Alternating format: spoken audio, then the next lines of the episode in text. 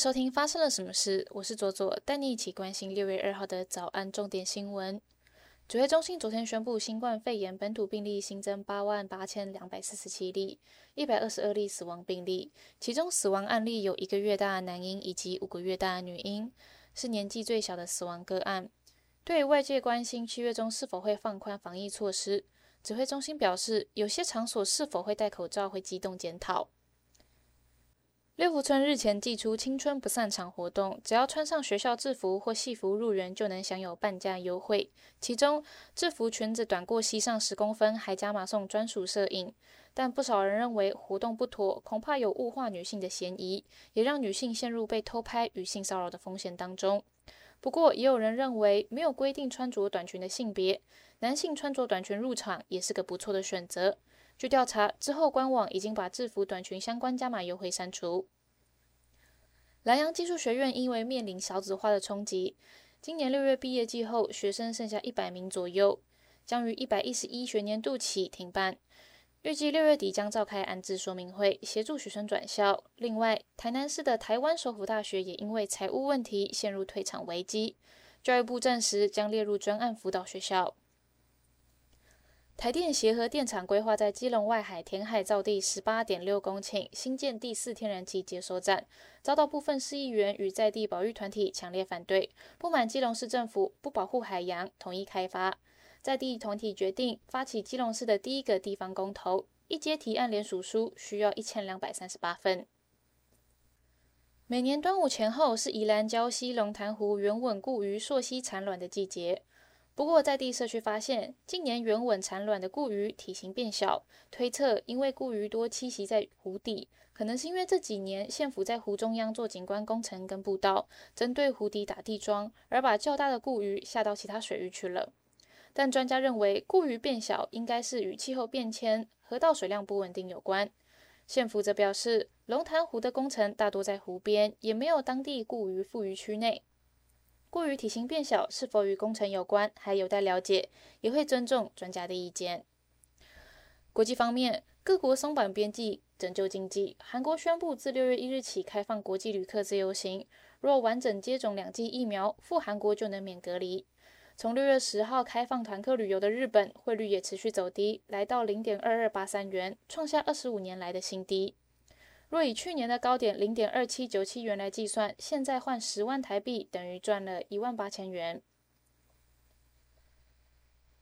在历经两个月的封锁之后，中国上海六月一日凌晨正式重启，公车与地铁全面恢复，学校分阶段复学，许多民众高兴的外出，提前准备迎接。不过，仍然有五十多万人不适用于六月一号的解封，目前仍被列为封锁的区域内还有十九万人。另外，还有四十五万人因为与确诊病患住得近而被安置在控制区。根据央视的报道，昨天下午五点，雅安市庐山县发生规模六点一地震，震源深度十七公里；而雅安市宝兴县则发生规模四点五地震，震源深度十八公里。截至晚间六点半，庐山县尚未收到人员伤亡的情况报告，而宝兴县一人死亡，一人重伤，五人轻伤。四川地震局称，这起地震是二零一三年雅安强震的余震。接下来，我们来聊聊今天的发生了什么事。今天要聊的主题是六月一号正式上路的跟骚法。我们先来讲一个故事，这个故事是在去年四月，屏东县万丹乡发生的一起假车祸真掳人的命案。黄姓男子呢，在二月五号的时候，在通讯行里面办手机业务的时候，认识了一名曾小姐。那他当时惊为天人，然后还对曾小姐性骚扰。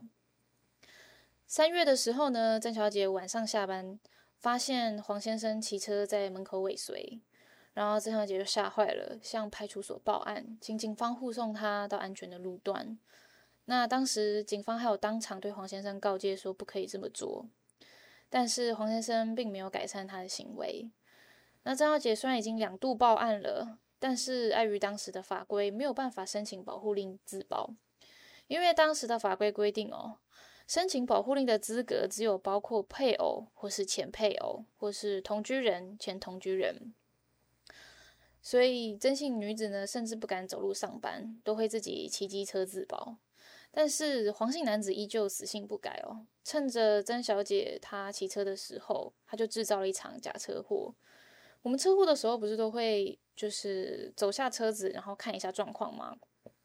那曾姓女子呢，她一下车查看的时候呢，就被黄先生被掳走了，然后就把她载到屏东市的空屋。当大家找到曾小姐的时候，她已经死亡多时了。根据警政署的统计，哦，跟踪、骚扰、纠缠相关的报案，每年平均有高达七千六百多件。但没有跟骚法的话，警察介入的空间就相当有限，只能口头劝告，然后受害者也只能祈祷骚扰的人不要真的做出伤天害理的坏事。